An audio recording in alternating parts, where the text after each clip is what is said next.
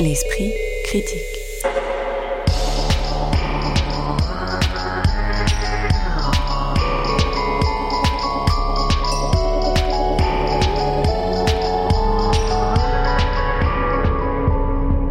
Mediapart. Bonjour tout le monde et bienvenue pour ce deuxième épisode de L'Esprit Critique, l'émission culturelle que vous propose désormais chaque semaine Mediapart et qui est consacrée aujourd'hui à la littérature. Même s'il est difficile de ne pas penser à chaque rentrée littéraire à ce qu'en disait Julien Gracq il y a maintenant plus de 70 ans quand il la décrivait comme un spectacle turlupinesque peuplé par des jockeys de Grand Prix en train de chevaucher des limaces, on espère quand même avoir repéré dans cette rentrée 2021 quelques pur sangs explosifs ou percherons ambitieux et courageux. En l'occurrence, on parle aujourd'hui de Notre part de nuit de l'écrivaine argentine Mariana Enriquez, traduite par Anne Plantagenet aux éditions du Sous-sol, de Comme nous existons, récit autobiographique de Kautararchi publié par Actes Sud, et enfin de La fille qu'on appelle de Tanguy Viel, paru aux éditions de Minuit. Pour en discuter, trois personnes. Lise Wajman, professeure de littérature comparée à l'université Paris Diderot et qui chronique l'actualité littéraire pour Mediapart. Louisa Yousfi, dont vous pouvez voir régulièrement les entretiens sur le site hors série. Et Blandine Rinkel, écrivaine et musicienne, mais qui écrit aussi sur les livres des autres, notamment dans les colonnes du Matricule des Anges. Bonjour à toutes les trois. Bonjour. Bonjour. Bonjour. L'esprit critique. Alors je vous propose de débuter cette émission par cet objet aussi singulier que massif, entre fantastique et politique, que nous donne à lire Mariana Enriquez sur plus de 700 pages, dans lequel un médium du nom de Juan voyage avec son fils Gaspard, que l'on suit de ses 6 ans jusqu'à sa maturité, pour tenter notamment d'échapper à l'obscurité avec un O majuscule, une entité démoniaque et surnaturelle qui promet au prix des pires crimes l'immortalité à l'ordre avec un O majuscule également, secte ultra-violente pour le dire rapidement des plus riches propriétaires du pays.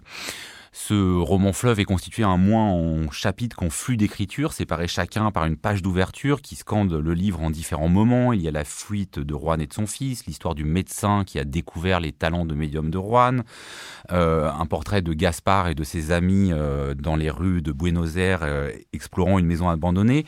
Chacun de ces moments tendant aussi vers différents genres. hein. Il y a du gothique, du roman d'initiation, du témoignage. Est-ce que euh, cette structure narrative ambitieuse qui cherche à faire passer le lecteur par différents états, euh, sans perdre de vue l'intrigue principale, vous a emporté, Blandine Grinkel? Oui, j'ai eu une sensation en fait euh, très physique en lisant ce livre, l'impression un peu de revenir d'une baignade de nuit, comme si, euh, enfin, les baignades de nuit au sens où la l'eau, quand on se baigne la nuit, devient une matière, une matière qui vous engloutit. Et, je trouve que ce livre, avec sa matière euh, très épaisse, donne un peu euh, cette sensation. On n'est pas bien sûr d'avoir lu ce qu'on a lu. Enfin, parfois on perd un peu le fil. En tous les cas, moi, c'était mon cas. On n'est pas euh, toujours sûr de, bien comprendre ce qui se passe. Parfois, moi, j'ai trouvé que le, le style était un peu moins soutenu qu'à d'autres endroits, notamment pendant toute la première partie. Donc ça, on, on hésite aussi. Enfin, je trouve qu'on vit des choses un peu différentes. On s'ennuie. Parfois, on est très zappé. Et donc, c'est quelque chose de très physique qui en résulte. Et un peu une sensation aussi, un- une sorte d'état d'esprit nocturne qui est ravivé par, euh, par ce livre. Et je le trouve assez, oui. euh, euh, ambitieux, assez euh, étonnant et détonnant dans, euh, dans le genre de livres qui paraissent euh, en ce moment. Louisa Euh, moi, j'ai j'ai eu à peu près la même, le même sentiment d'immersion. En fait, plus exactement, moi, ce qui m'a hum, frappé, ça m'a fait penser un peu, vous, vous savez, au livre euh, pop-up des enfants, en fait, qu'on ouvre et, d'un coup, il y a une espèce de monde, littéralement, physiquement, qui surgit et qui nous happe comme ça. Moi, ce qui me fascine hein, et que je trouve admirable, c'est le caractère, euh, l'ambition folle du livre, euh, qui en fait, euh, comment dire, euh, édifie l'histoire comme dans une architecture. Voilà, c'est ça qui me, que je trouve remarquable. C'est l'architecture du livre qui est pensée un peu comme un édifice. Et ça, ça me semble en plus euh, être un marqueur assez euh, qu'on retrouve assez souvent d'ailleurs dans la littérature d'Amérique euh, latine. Moi, je, le vois très souvent chez Mario Vargas Llosa, par exemple. J'ai pensé à la conversation à la cathédrale, alors que pourtant c'est pas du tout un livre fantastique. Mais là, l'entremêlement comme ça de, différentes histoires qui est donc une histoire objective liée à l'histoire des peuples en fait. Donc c'est une, histoire de l'âme des, peuples, donc avec des mythologies, des légendes, des croyances, toutes ces choses qui sont comme ça entremêlées, c'est assez c'est assez extraordinaire. Voilà. Et puis ça aussi, c'est ce que ça traduit de la part de l'auteur, c'est une foi en la force de la littérature qui est assez rare en fait aujourd'hui euh, à retrouver. Euh, voilà. Lise Wajman. J'ai pris beaucoup de plaisir à la lecture du livre, mais je suis pas du tout d'accord avec euh, vous deux. C'est-à-dire que pour moi, euh, euh, c'est pas un livre, c'est un livre de genre, et il faut le lire comme de la littérature de genre. Et je trouve qu'il y a une tentation de le tourner vers de la littérature un peu sérieuse, académique, savante, y compris d'ailleurs dans le choix de l'illustration de, de, couverture, qui est un détail d'un peintre académique du 19e, Alexandre Cabanel, alors que moi j'aurais trouvé en fait plus, j'aurais mieux compris le livre, je crois, si c'était présenté comme un Stephen King, ce que c'est en fait, je crois.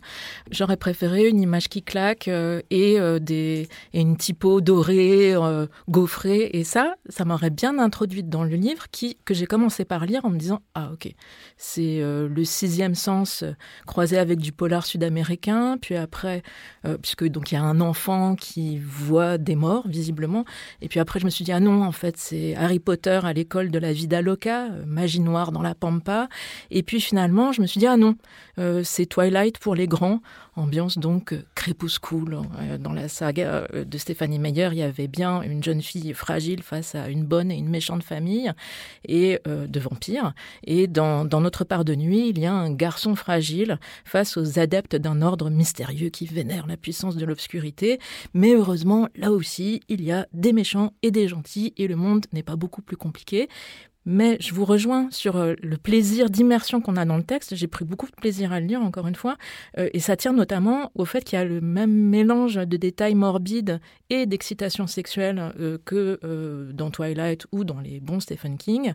Cela dit, je précise que, contrairement à Twilight qui proche l'abstinence, ici, on consomme, on consomme à gogo de oui, manière... C'est Twilight pour les très grands. Voilà, de manière hétéro et homosexuelle. Et c'est plutôt... Oui, il faut préciser que ce médium Juan est bisexuel. Voilà, donc plutôt très plaisant. D'ailleurs, ça fait partie du, plaisir du livre, du plaisir sensuel du livre. Ouais, je trouve ça plutôt malin, moi, d'avoir euh, mis, euh, fait passer en contrebande en fait de la littérature de genre euh, sous couvert d'autres choses. Moi, je pense que j'aurais pas ouvert le livre en fait s'il n'y avait pas eu cette couverture-là et si c'était pas aux éditions du sous-sol et je, je, je m'y serais pas intéressée. Sans doute que j'aurais pas supporté la première partie que j'ai trouvée longue et en effet on entre vraiment dans quelque chose de très euh, genré, enfin euh, un roman comme ça d'aventure où il faut vraiment euh, aimer les dialogues et une histoire comme ça qui avance. Moi c'est pas ce que je c'est pas ce que je préfère, c'est pas ce que je recherche le plus en littérature, mais précisément parce qu'on l'avait un peu packagé, étiqueté autrement, je suis entrée vraiment dedans et j'ai éprouvé beaucoup de plaisir. Et je trouve que le plaisir en littérature est pas quelque chose qu'on met toujours sur le, sur le devant de la scène. Et c'est plaisant. Parce que ce qui est quand même assez frappant hein, quand on commence ce livre, c'est le contraste entre une écriture effectivement assez sage, euh, assez calme, pour pas dire un peu terne, et euh, ce qui est raconté, euh, société secrète criminelle, des puissances obscures, surnaturelles, des sacrifices rituels, les fantômes de la dictature argentine. Ça, cette espèce de, de tension entre un monde complètement fantastique et une écriture assez basique par certains côtés, ça vous a convaincu ou pas? Oui, alors en fait, euh, moi ce que je me dis souvent, c'est que quand on a une histoire euh, aussi riche, aussi dense que celle-ci, que celle que euh, Mariana Enriquez a à nous raconter, en fait le travail sur la langue est presque... on s'y intéresse moins. Moi, c'est vrai que les premières pages... la première partie, elle, elle, ne, frappe pas par la beauté du style. C'est pas ça qui l'emporte, quoi. Et, et, en même temps, ça ne dérange pas parce qu'on sent qu'il y a qu'il y a un univers en fait, que, l'univers est là et du coup la langue limite elle suit tout simplement cet univers. Elle n'a pas besoin de d'en rajouter quoi. Elle, a, elle a déjà euh, voilà donc c'est je trouve que ça va ensemble en fait tout simplement quand on a vraiment quelque chose euh, d'aussi dense avec autant de voilà autant de choses à raconter, bah, le style peut voilà, peut être un peu plus, un peu plus plat, quoi. Lise Wajman. On peut préciser aussi que euh, c'est un univers qui, quand même, nous est assez familier. Et moi, c'est d'ailleurs peut-être une des réserves que j'ai finalement sur le livre. C'est-à-dire, pour, je, parlais tout à l'heure du sixième sens ou de Twilight. On pourrait ajouter aussi qu'on pense par certains endroits à euh, Stranger Things, euh, la série d'horreur pour ados ou avec des, des héros adolescents. C'est-à-dire que c'est un univers en fait assez balisé, assez balisé nord-américain, avec euh, euh, la convocation d'une mythologie euh, sud-américaine, mais qui fait un peu décorative, je trouve, à certains endroits. Et d'ailleurs, je, lisais que Mariana Enriquez elle-même précisait que elle avait redécouvert une partie de sa propre mythologie latine par le biais de la, reprise qui en avait été faite aux États-Unis dans DC Comics. Et je trouve que au fond, euh, on nous promet quelque chose. Voilà, on nous promet un roman latin, enfin au sens de Amérique latine, euh, et euh, je trouve qu'on est, on, on, ne perd pas nos repères. Quoi. On est très proche en fait de la grosse production de littérature type Stephen King, je trouve. Blandine Rinkel. je trouve qu'on finit par les perdre. Moi, en fait, je trouve qu'au départ, je suis assez d'accord avec ce constat, mais que dans la partie notamment qui se passe à Londres, je trouve que quelque chose se passe de différent dans l'écriture justement l'écriture s'enrichit à ce moment-là. Et je, trouve que les références sont pas sont, sont plus tout à fait les mêmes. Et moi ça m'a très différemment et je mets beaucoup de guillemets, de parenthèses et de choses, mais ça m'a un peu fait penser à hum, la partie des critiques de 2666 de Roberto Bolaño. Quand on est à Londres, il y a une espèce de, comment dire d'échange, de transition euh, entre gens euh, euh, malins, cultivés, qui, enfin je sais pas, j'ai éprouvé quelque chose de similaire à ça. Enfin c'est la partie que j'ai préférée en tous les cas, moi c'est à Londres, et je trouve qu'il faut il faut lire le livre, quitte à passer certains passages jusqu'à arriver à cette partie-là. Voilà ce que je Je voudrais juste euh, citer euh, Mariana Enriquez.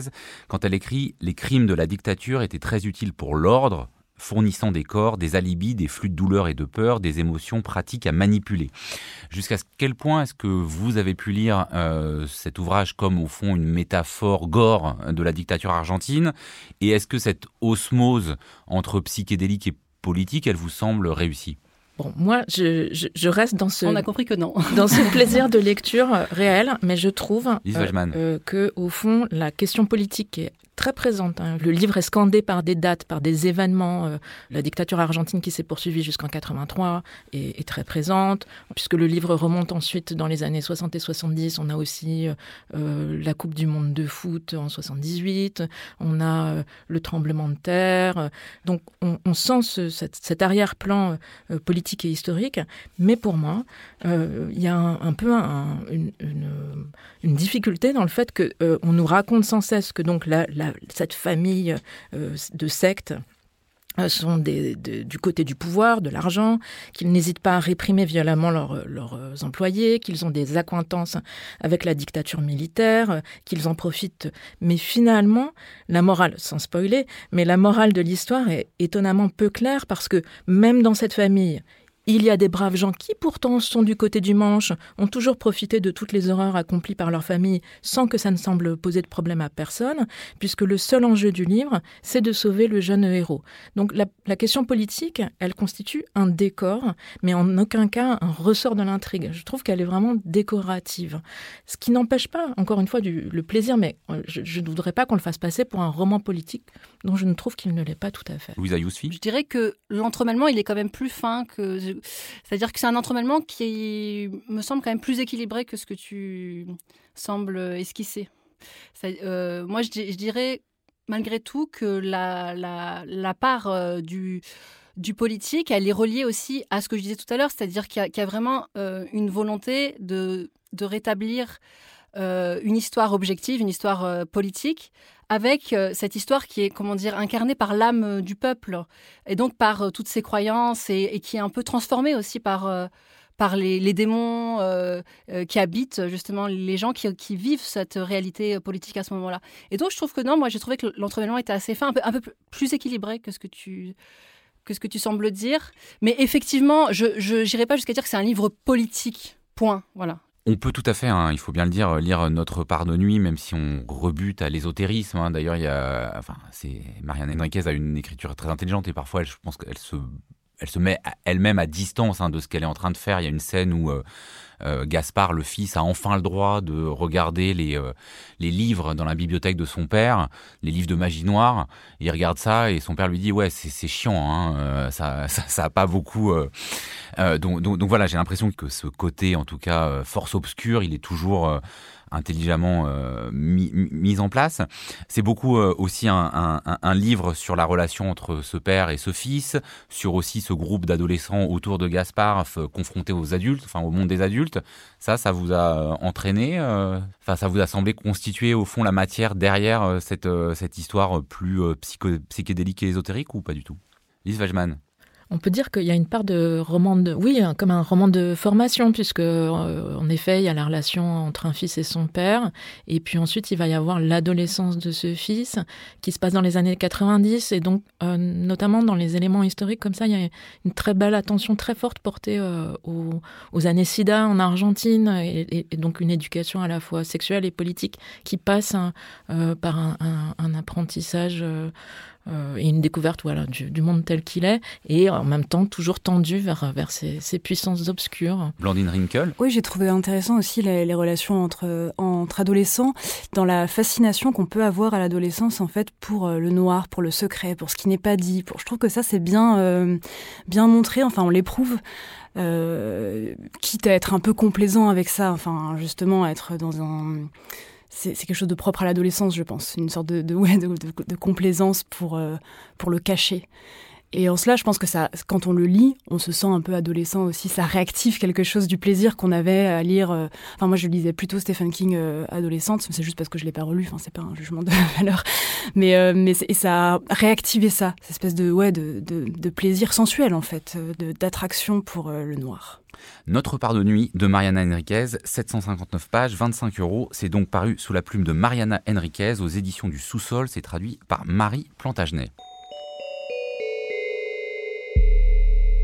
L'esprit critique. On passe à un ouvrage qui se situe à peu près à l'extrême opposé de Notre part de nuit, aussi court que le premier était long, aussi ancré dans la réalité que le premier parcourait un monde fantastique, aussi resserré sur un lieu, une famille que le premier multipliait les personnages rencontrés et les territoires parcourus. Comme nous existons, c'est le récit publié par Actes Sud et écrit par Kautar Archi, même pas 35 ans et déjà auteur de trois romans, ainsi qu'un impressionnant essai issu de sa thèse de sociologie intitulé Je n'ai qu'une langue et ce n'est pas la mienne, c'était paru chez Pauvert en 2016. Sans doute, est-ce qu'il faut euh, commencer euh, par cela, ce rapport entre sociologie et littérature hein, qui irrigue l'ensemble du texte. Kautar Archi écrit que pour elle, dans ses yeux de jeune adulte, un livre, je la cite, ne pouvait être qu'un ouvrage de sociologie ou un roman. Est-ce qu'elle euh, parvient dans ce récit à conjuguer les deux? Et est-ce cela qui fait la force de ce récit autobiographique ou est-ce que c'est cela qui lui donne peut-être un côté trop didactique? Louisa Yousfi. Alors moi justement, je dirais que c'est à cet endroit effectivement que je suis un peu mitigé sur ce livre parce que euh, l'ambition qu'il se donne de rendre hommage à, ses parents, euh, au milieu d'origine, euh, de faire une grande déclaration d'amour en fait hein, au monde qui a été quitté, je trouve qu'elle est que, que, le geste est très très émouvant, très bien amené, en plus amené avec une langue qui est assez élégante, c'est-à-dire qu'elle est à la fois sophistiquée et naturelle. Et paradoxalement, la partie par contre où il est question, je dis la partie, mais c'est pas euh, construit de cette manière-là, mais l'aspect où il est question de traiter des questions, euh, disons-le, intersectionnelles, puisque c'est comme ça qu'elle présente son récit. Elle dit que c'est un récit intersectionnel, donc des questions liées au racisme, au sexisme et au classisme. Ça m'a fait l'impression d'être traité un peu comme dans un, comme un devoir d'école. Je le dis un peu sévèrement. Elle nous parle du, euh, du racisme, du sexisme, du classisme, et elle n'oublie pas les violences policières, euh, elle n'oublie pas les, de mentionner aussi la souffrance des femmes voilées. Bref, j'ai, à un moment donné, je me suis dit, bon, elle, a vraiment coché volontairement toutes les cases pour faire correspondre son récit à, comment dire, à un corpus idéologique qui lui préexiste. Et ça, je trouve que en littérature, ça, pose, euh, ça pose un certain euh, problème, en fait.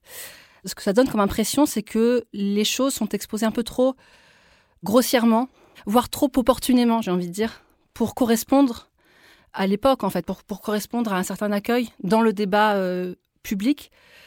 Je comprends que c'est aussi un livre d'intervention euh, politique, et donc je suppose que c'est quelque chose qui est euh, voulu et entendu. Mais du coup, si on, on me demande du point de vue de la charge littéraire, je trouve que la charge littéraire, elle est affectée par ça. C'est-à-dire que du coup, l'authenticité du récit, eh ben, il, en, prend un peu, il en prend un coup, quoi.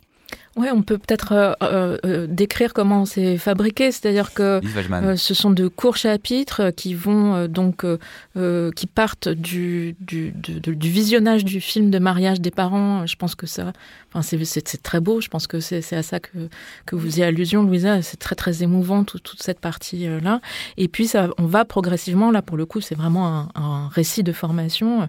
on va progressivement suivre le parcours scolaire de, de la jeune fille, puis son parcours universitaire, avec donc une sélection de, de, moments et donc autant d'ellipses. C'est-à-dire qu'il y a plein de choses dont elle ne parle pas. Par exemple, on ne saura rien de sa vie amoureuse, on saura un tout petit peu sa vie amicale et encore de manière très ponctuelle. Donc on voit bien, je vous rejoins là-dessus, que le fait qu'elle elle a choisi un certain nombre d'éléments qui vont euh, euh, illustrer euh, un propos sur la littérature qui, comme elle l'écrivait dans un article publié l'année dernière dans Ballast, la littérature est bel et bien l'un des, lieux privilégiés de production, de légitimation et de naturalisation sophistiquée des stéréotypes sexistes, racistes et classistes. Donc on voit bien le programme.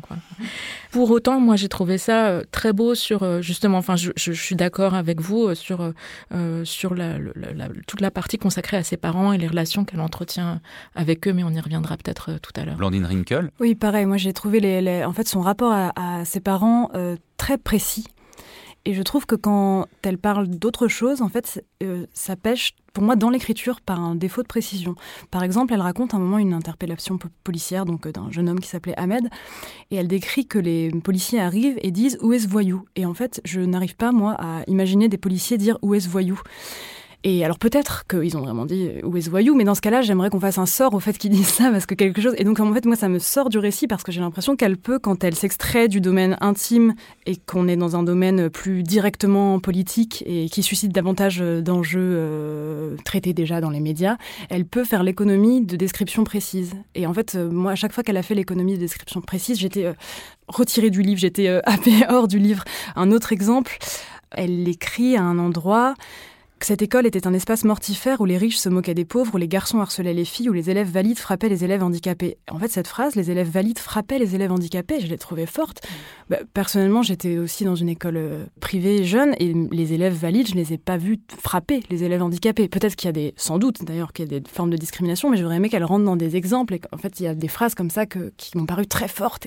Mais c'est un peu ça, parce qu'évidemment, euh, c'est un récit hein, de transclasse, euh, donc on pense forcément à Annie Ernaux. Euh, et puis au succès aujourd'hui d'Édouard Louis. Mais euh, Annie Arnaud, c'est aussi euh, les années, c'est-à-dire une autobiographie collective. Sauf que là, on a l'impression qu'elle fait à la fois un récit autobiographique très personnel, mais qu'elle veut mettre toute l'autobiographie collective dedans et que cette manière-là fonctionne moins bien, par exemple, que dans les années. Alors c'est vrai qu'il faut, il faut la réinscrire euh, dans, dans ce qui se produit en ce moment, c'est-à-dire qu'on assiste aussi à la naissance d'un genre, euh, et en effet euh, d'un genre qui est l'enfant sans doute de ce que faisait Annie Ernaux et le cousin de ce que fait Édouard Louis, c'est-à-dire toute une série de récits de filles qui ont une histoire postcoloniale. Paraît aussi à cette rentrée Gazelle Théorie d'Inès Orchani, pour que je m'aime encore euh, de Mariam Majidi euh, au Nouvel Attila, ou encore euh, Une poupée en chocolat d'Amandine Gay à la découverte.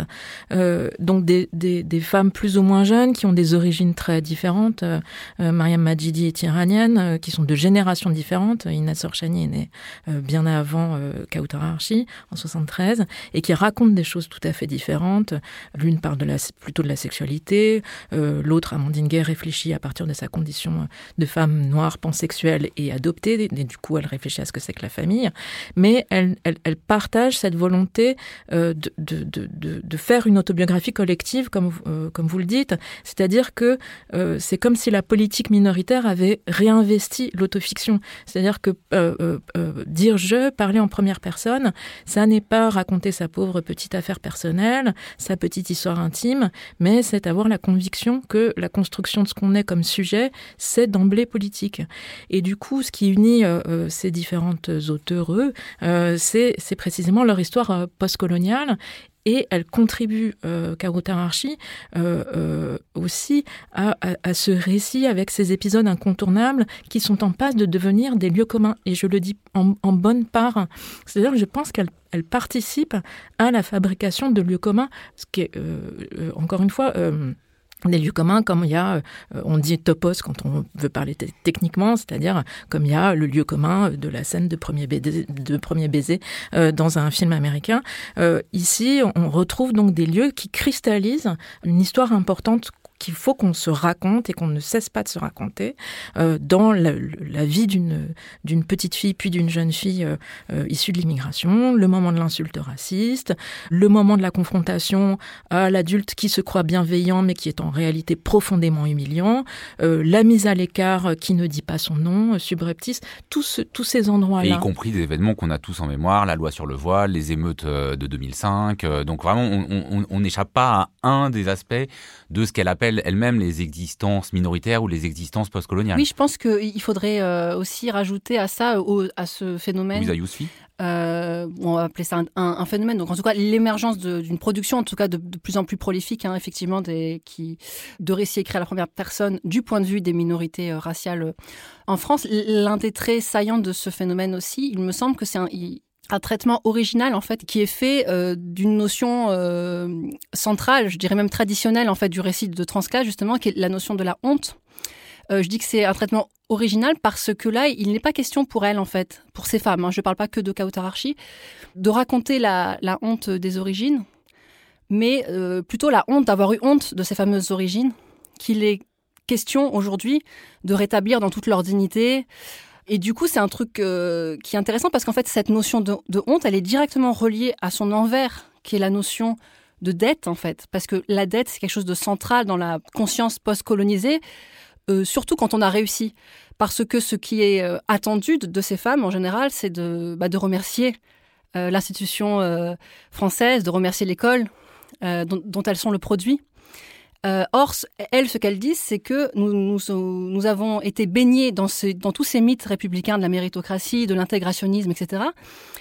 Et nous en sommes revenus. Nous en sommes revenus et nous sommes là aujourd'hui pour prendre la plume, pour révéler en fait euh, que, que, tout ça est une, est une illusion, surtout pour inverser ce rapport de la dette et pour dire notre réussite, elle est plus liée au sacrifice de nos parents, à la beauté, à la force, au courage du, monde qu'on a quitté, qu'à la générosité euh, du monde qu'on a rejoint.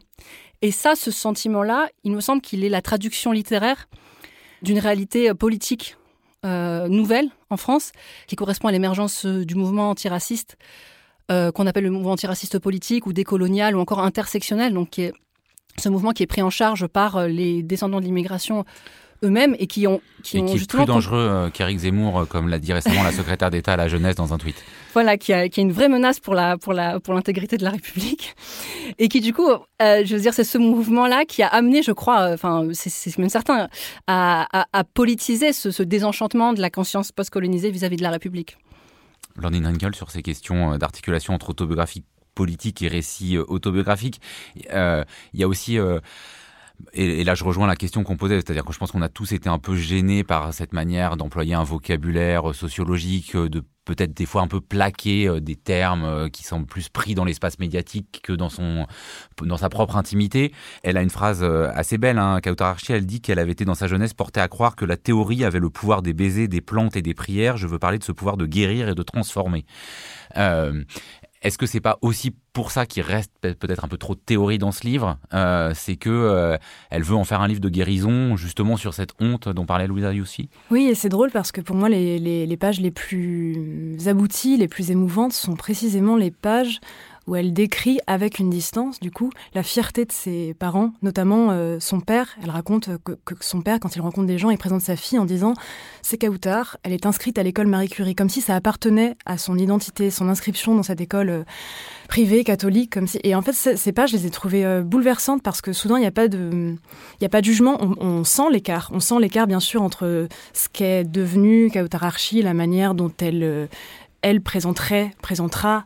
Je ne sais pas si elle a des enfants, mais son, son propre rapport à l'éducation, on sent, on sent bien sûr la distance, mais soudain, euh, elle décrit précisément ses parents parce que je pense qu'elle elle veut leur rendre hommage ou en tous les cas les respecter. Elle, elle va pas les, elle va pas tordre leur ça. À un moment, elle dit quasiment qu'elle écrit pour montrer à ses parents euh, le nom en haut de la couverture, visiblement. Enfin, pas Ouais. que pour ça, mais c'est. euh, Et donc il y a une précision que je trouve très émouvante à cet endroit-là. Et euh, ce que j'ai trouvé aussi émouvant dans le livre, c'est le sérieux en fait de Kautar Archi. Elle est extrêmement sérieuse. C'est vrai qu'en ça aussi, il est très différent du livre dont on vient de, de, de parler, Notre part de nuit. C'est vraiment un livre d'inquiétude, un livre. euh, qui ne peut se permettre aucune exactitude, aucune, euh, aucun clin d'œil, aucune malice, parce qu'il y a une sorte d'inquiétude comme ça d'être d'être assez ferme, d'être assez juste. Et ça, j'ai trouvé que ça, ça c'était poreux dans le livre et, émouvant. Ouais. Ouais, c'est émouvant, mais après, il y a un endroit où la langue est incroyable, extraordinairement classique. Euh, mm. Euh, ouvragée même. Et parfois, j'ai un peu regretté qu'elle se permette pas davantage d'écart de style. Ou, euh, c'est extrêmement tenu. Je me suis demandé si c'était pas volontairement un peu poseur, euh, comme une, un, un, un, indice d'une mise en scène, de souligner, une façon de souligner ce que c'est que le geste d'écrire. Euh, euh, elle interpelle régulièrement son lecteur en lui disant "Voyez, regardez-moi." Et c'est pas du tout euh, narcissique. C'est vraiment justement euh, une écriture de l'adresse. Et on peut imaginer, vu son savoir euh, de sociologue, qu'elle a beaucoup réfléchi à ce qu'elle se regarde faire comme écrivaine. Bah, c'est la dernière question que je vais vous poser. À qui ça s'adresse ce livre? Parce que ça s'intitule quand même Comme nous existons. Ce nous, on peut l'entendre euh, de plein de manières. Hein. Le, un nous collectif qui serait ces existences postcoloniales, euh, les descendants d'immigrés. On peut l'entendre euh, le nous de la famille. Mais du coup, on se demande un peu à, qui elle s'adresse pour vous. C'est une bonne question. Louisa Yousfi. Je crois que c'est un cadeau qu'elle veut faire à, à, sa communauté, à ses parents, bien sûr, mais à sa communauté plus largement, qui est une communauté euh, politique une communauté de destin en fait, qu'elle a envie euh, de représenter. Elle le dit, euh, elle, le dit explicitement. Voilà, elle dit mon jeu, c'est un nous, etc. Et je, la crois dans, son geste. Et en même temps, je, sens bien que ce qui est euh, amené, ce qu'elle est amenée à faire, c'est vraiment de de prouver à quel point nous sommes beaux mais de prouver du coup aux, gens. Euh, oui, on pourrait aussi dire que ça s'adresse à la majorité blanche, hein, pour la reprendre ces termes, et pour lui asséner quelques leçons. Voilà, et, mais, et, du, coup, c'est pour ça d'ailleurs qu'il y, y, a toujours cette formulation voyez, regardez-nous. Regardez comme nous sommes beaux en fait, et, regardez ce que vous n'avez pas su voir euh, en nous. voilà, il y a quelque chose comme ça qui qui est aussi en direction euh, en direction euh, de l'institution. J'ai envie de dire, et ça je le ressens notamment par rapport à la langue, cette langue qui est extrêmement euh, tenue pour un tel récit qui est justement un récit où elle veut dire qu'elle a été façonnée comme une femme polie, exemplaire. On a envie d'entendre justement, de, voir dans, dans, cette langue l'effet d'un désapprentissage, donc un truc un peu plus racé, plus offensif. Et c'est vrai qu'on l'a pas, et du coup on se dit, mais en fait, euh, ce travail, il a, il a pas encore été complètement fait. Elle, elle, nous rend quand même encore une, une bonne copie, quoi. Elle, elle, est encore une bonne élève, quoi, quand, quand elle fait ce livre. Et elle, elle n'en sort pas, mais c'est, mais ça, je trouve que c'est aussi émouvant, en fait. C'est-à-dire qu'elle n'arrive pas à sortir de son propre, euh, du propre préjudice entre guillemets que l'école lui a, lui a lui a fait. Quoi. Moi, ce que j'ai trouvé très émouvant, et c'est aussi une façon de, répondre à, votre question, Joseph, euh, autour de, la question de savoir à qui elle s'adresse, c'est que je pense qu'elle elle, s'adresse à nous tous en utilisant la littérature comme un moyen de créer une communauté d'expérience. Et tant mieux parce qu'on a besoin de ces récits aujourd'hui pour faire notre monde. C'est-à-dire qu'aujourd'hui, on a les récits des enfants, des petits-enfants issus de l'immigration, euh, qui, euh, euh, enfin, dont les parents, grands-parents, arrière-grands-parents sont là depuis très longtemps aujourd'hui, et on a besoin de, de que ces récits nous fassent partager des histoires communes. Oui, je pense qu'on a besoin que les récits euh, se multiplient pour qu'ils deviennent de plus en plus libres. Je pense que c'est aussi le fait que ce soit nouveau et que ce soit euh, l'écriture est encore guindée parce qu'en fait, il euh, n'y a, pas encore cette espèce de, jeu aussi un peu concurrentiel. Enfin voilà, quand on écrit, on, écrit aussi par rapport à d'autres personnes qui écrivent. Et comme c'est encore un peu nouveau, oui, je crois que, que, le style est encore un, peu sage et que plus il y en aura, plus ce sera libre. Comme nous existons de Kautararchi, c'est un récit bref mais dense de 142 pages pour 17 euros, publié aux éditions Actes Sud. L'esprit critique. On conclut cette émission avec un troisième ouvrage, La fille qu'on appelle, publié par Tanguy Viel aux éditions de Minuit. Le titre peut paraître étrange avant qu'on remarque qu'il s'agisse de la traduction littérale de Call Girl. Et le sujet est bien celui d'une fille qu'un maire d'une ville portuaire devenant ministre peut convoquer quand il veut pour son bon plaisir sexuel en échange de la promesse d'un logement. Il s'agit donc d'une forme de transposition littéraire de l'affaire Darmanin dont le juge en charge vient de clore l'instruction sur un non-lieu. Cette transposition euh, très assumée euh, justifie sans doute avant qu'on parle hein, de la maîtrise stylistique ou du sens du rythme décidément pour moi assez impressionnant euh, de Tanguy Viel, auteur de L'absolue perfection du crime ou article 353 du Code pénal, qu'on parle de ce projet même d'écriture. Ça vous a laissé un peu perplexe au départ, Lise Wajman Oui, en effet, euh, on, peut peut-être partir de, de article 353 du Code pénal que vous évoquiez à l'instant, donc le livre précédent de Tanguy Viel qui était paru en 2017 euh, aux éditions de Minuit, euh, qui euh, consistait en une déposition devant un juge d'instruction d'un homme qui s'était fait escroquer par un, un promoteur immobilier.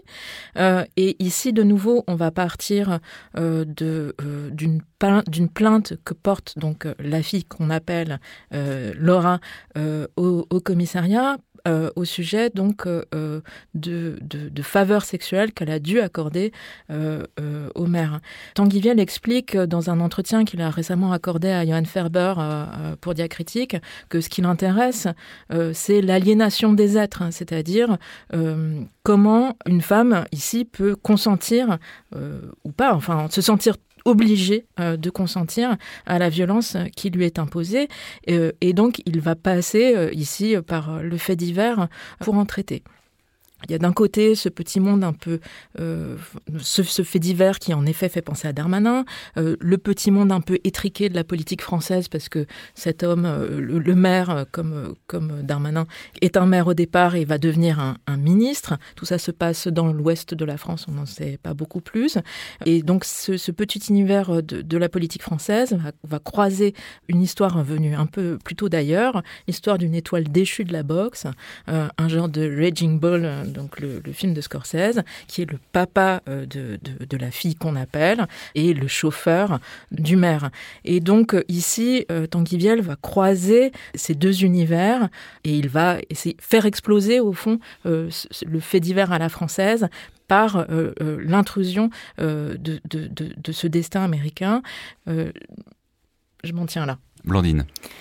Alors, ce que j'ai aimé dans, dans ce livre, c'est que pour moi, c'est un livre sur. En fait, comme dans l'article 353 euh, du Code pénal, c'est un, livre qui m'avait permis de comprendre euh, ce qu'était cet article-là, euh, l'intime conviction. Là, ça m'a permis de saisir l'imperméabilité aux doutes des hommes qui ont du pouvoir. En fait, le livre s'ouvre, page 16, sur un regard froid, imperméable complètement. En fait, regard donc du maire qui est décrit par son chauffeur et qui décrit ce regard ferme où soudain on a l'impression que s'ouvre quelque chose d'un peu plus vulnérable, mais en fait, ce regard-là est maîtrisé, même cette vulnérabilité-là est voulue et maîtrisée, et voilà, tout est tout est sous contrôle. Et le et le livre, à la toute fin, se termine aussi sur une description du regard du maire, qui est devenu ministre dans l'intervalle, et son regard n'a absolument pas changé. Et la jeune fille euh, le regarde, elle, elle, est affectée, elle est énervée, elle est en lutte, elle est euh, en fait comme son père qui est d'ailleurs lui boxeur, les deux s'appellent Le Corps, euh, leur nom de famille c'est Le Corps, donc les deux sont très physiques, sont spontanés, sont comme ça, et cette jeune fille le regarde, et elle reçoit en guise de réponse un regard sourd, indolent, comme imperméable, qui est déposé sur elle. Et euh, je trouve que c'est, enfin je sais pas, à la fin j'ai refermé le livre en me disant mais oui c'est ça en fait, c'est ça le propre de, mais c'est-à-dire des hommes qui ont du pouvoir, pas seulement dans les sphères euh, politiques. Je pense que des, des hommes et des femmes hein, qui sont avides de pouvoir, c'est une manière de fermer euh, son regard. Je, je trouve, j'ai sorti ça du livre. Enfin, je, rentre de, cette lecture avec cette sensation-là, cette euh, compréhension-là.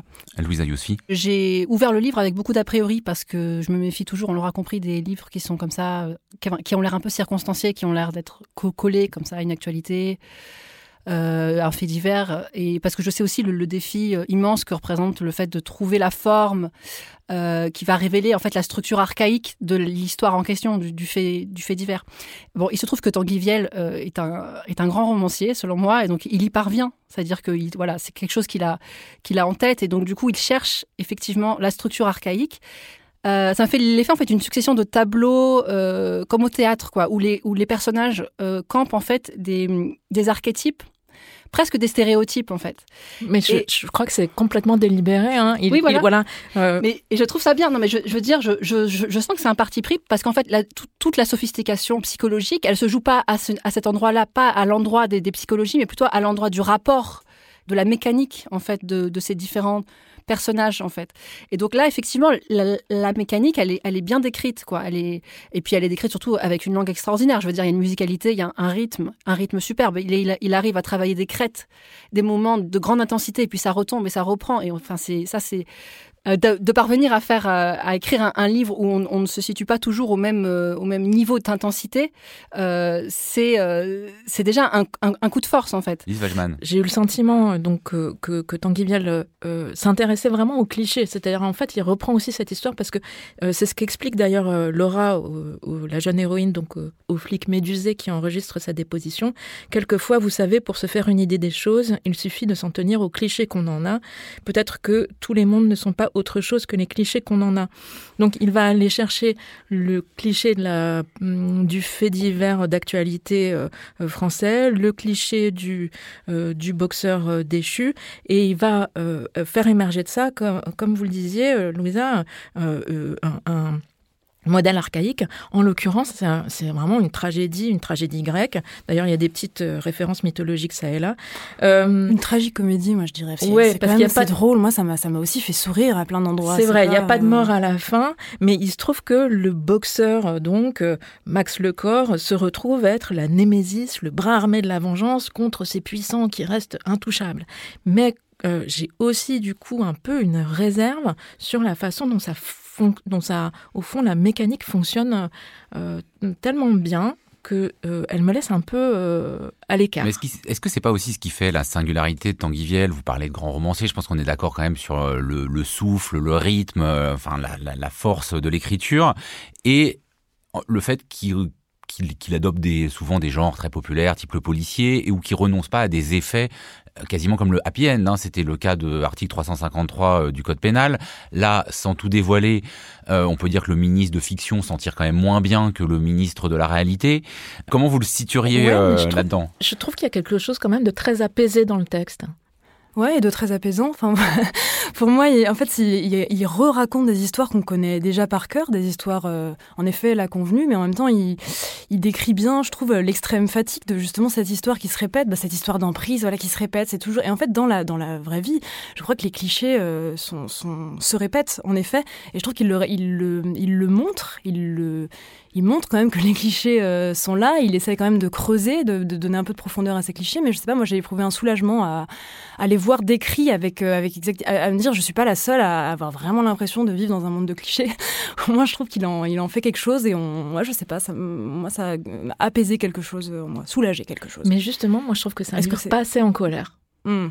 Ah, c'est pas le but, ouais. Pour rebondir sur euh, ce que vous venez de dire, en fait, euh, c'est pas assez en colère, et notamment par rapport au traitement du personnage féminin. Je le trouve euh, très fade. Je suis pas d'accord. Je, bah, je le trouve assez fade, en fait. Je trouve dans, son échange avec les policiers, elle est pas fade. Oui, alors, alors c'est le seul, et c'est ce que j'allais dire, c'est que sa seule, son seul sursaut de révolte et de vie, en fait, de survie, quoi, c'est consiste à aller porter plainte, quoi. Voilà, c'est juste ça, voilà.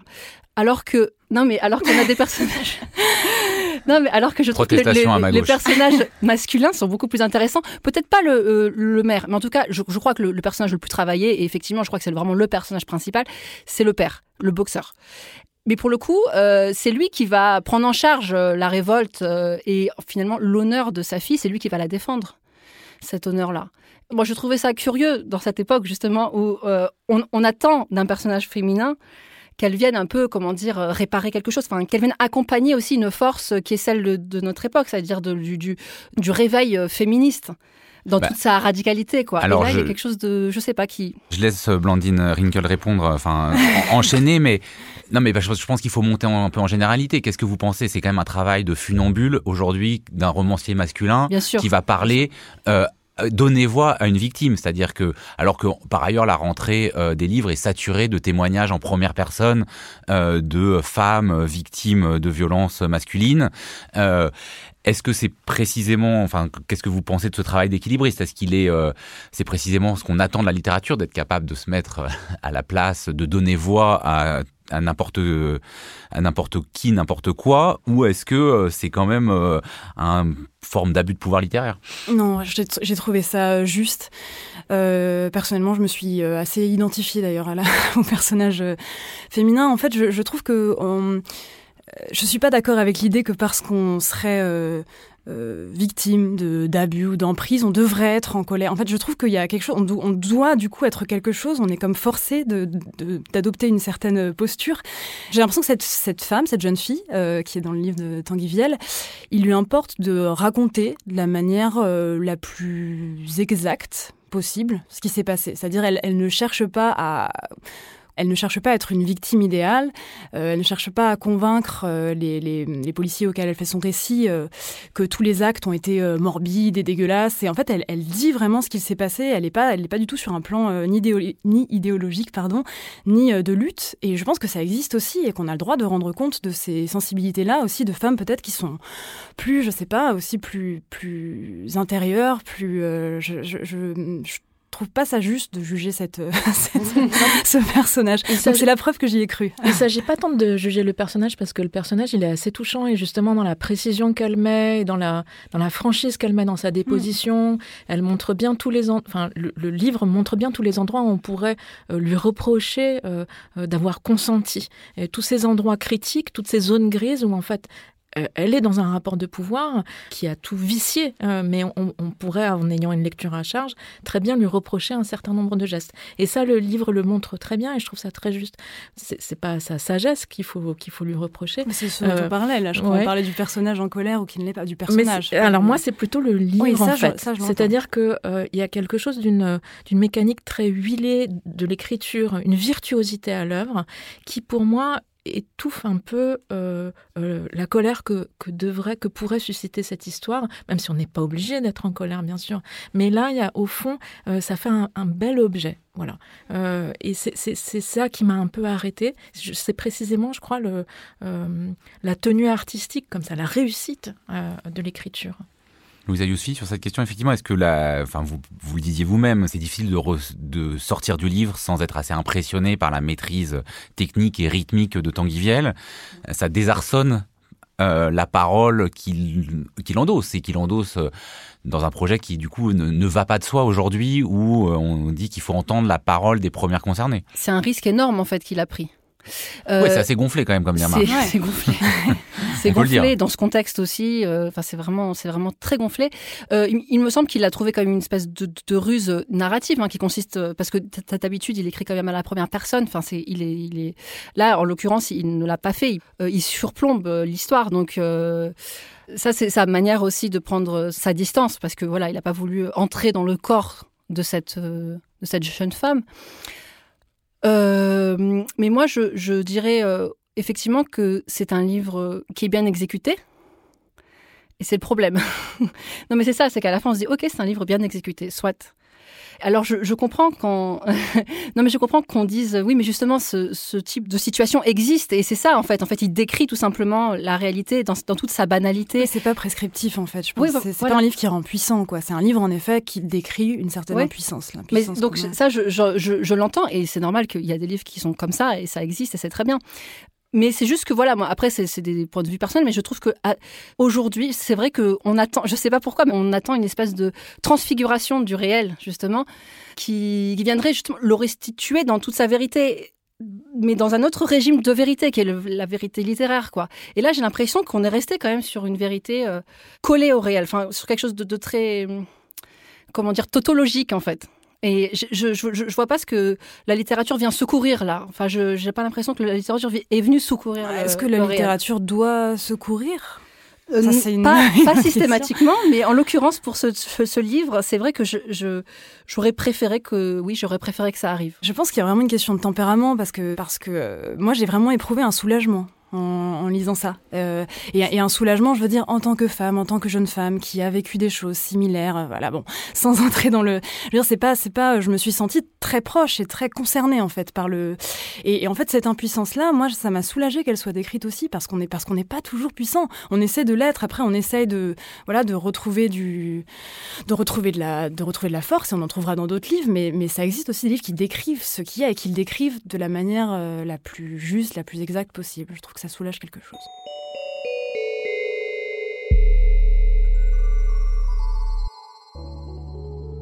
Est-ce qu'un livre doit secourir ou mettre en colère On restera sur cette question. Tanguy Viel, La fille qu'on appelle, c'est publié aux éditions de Minuit. Merci beaucoup à toutes les trois. On se retrouve pour une nouvelle émission consacrée à la littérature dans un mois. La semaine prochaine, on parlera spectacle vivant. C'était une émission proposée par Joseph Confavreux pour Mediapart, mise en onde par Samuel Hirsch et enregistrée dans les studios de Gong. L'esprit critique.